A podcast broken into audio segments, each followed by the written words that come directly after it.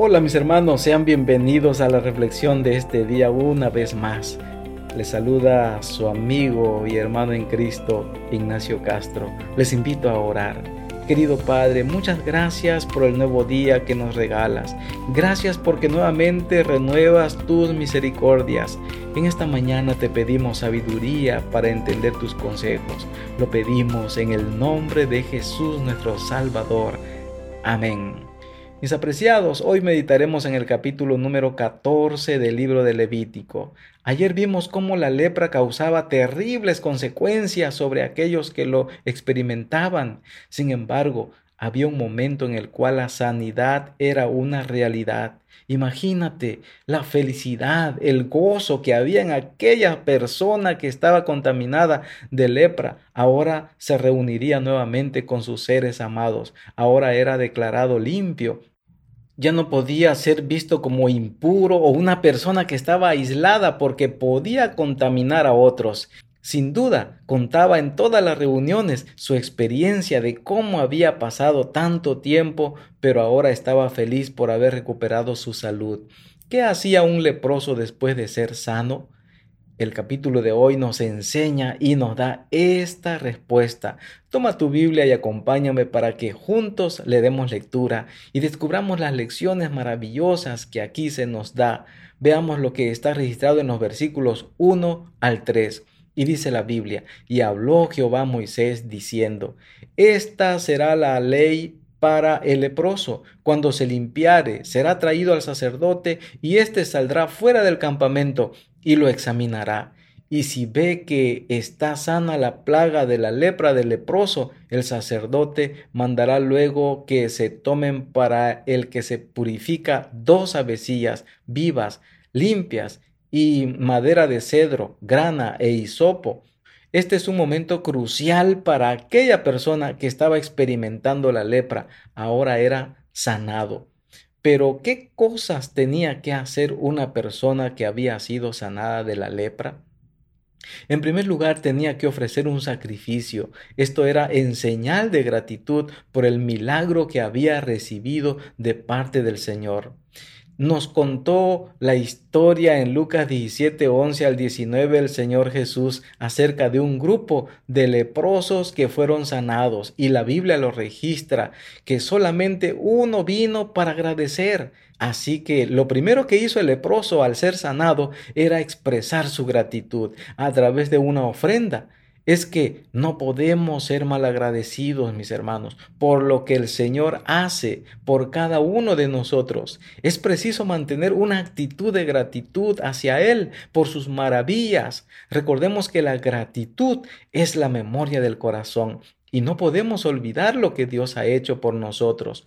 Lo segundo que hacía el leproso era, según el versículo 8, nos dice que el leproso, el que era purificado, lavaría sus vestidos, raerá, dice, eh, su cabello, su pelo, se bañará y quedará limpio. Esto es una demostración exterior de lo que había ocurrido con él. Recordemos, mis hermanos, que había estado aislado por mucho tiempo, así que su cabello había crecido, sus ropas estaban sucias, su piel estaba deteriorada. Ahora debía limpiarse, purificarse, debía cortarse el cabello cortarse la barba, es decir, que la sanidad que había recibido tenía de alguna manera exteriorizarla, tenía que exteriorizarla. Y esto es lo que hace a alguien que ha sido sanado por el Señor también. Hay cambios significativos en su vida. Cambió no solamente en su interior, sino también en su exterior, en su apariencia, porque lo que el Señor hace en nuestras vidas lo hace completo. Veamos lo tercero que hacía un leproso. Veamos qué dicen los versículos 24 al 27. Y el sacerdote tomará el cordero de la expiación por la culpa y el jim de aceite, y lo mecerá el sacerdote como ofrenda mecida delante de Jehová. Luego degollará el cordero de la culpa, y el sacerdote tomará de la sangre de la culpa, y la pondrá sobre el lóbulo de la oreja derecha del que se purifica, sobre el pulgar de su mano derecha y sobre el pulgar de su pie derecho. Y el sacerdote echará del aceite sobre la palma de su mano izquierda, y con su dedo derecho el sacerdote rociará del el aceite que tiene en su mano izquierda, siete veces delante de Jehová. El sacerdote realizaba una ceremonia especial y es que tomaba sangre del sacrificio que se había ofrecido por gratitud a él y colocaba en el lóbulo derecho de la oreja, también en el dedo pulgar de su mano derecha y de su pie derecho sangre. Esto ya lo hemos dicho en otras ocasiones que era símbolo o sinónimo de obediencia. Es decir, todo aquel que había sido libertado por el Señor, aquel que ha recibido la sanidad de alguna enfermedad o limpio de su pecado, el Señor espera que sea obediente a sus mandatos. Así que las tres cosas que debe hacer un leproso después de ser sanado, en primer lugar, la gratitud, en segundo lugar, una transformación y en tercer lugar, ser obediente a su palabra. Pero sabes que la lepra no hace únicamente a las personas. Si notamos de los versículos 33 en adelante, veremos que la lepra también afectaba a, alguna, algunas casas. La casa quedaba, dice, contaminada. Notemos lo que registra el versículo 33. El Señor dijo a Moisés y a Aarón, cuando hayáis entrado en la tierra de Canaán que os doy posesión, y yo envié lepra a alguna casa de la tierra de vuestra posesión, Ahora el Señor les especifica que debía ser de un hogar que había sido contaminado por la lepra. Aquí podemos también, hermanos, hacer una analogía con nuestros propios hogares, el cual ha sido contagiado por la lepra del pecado.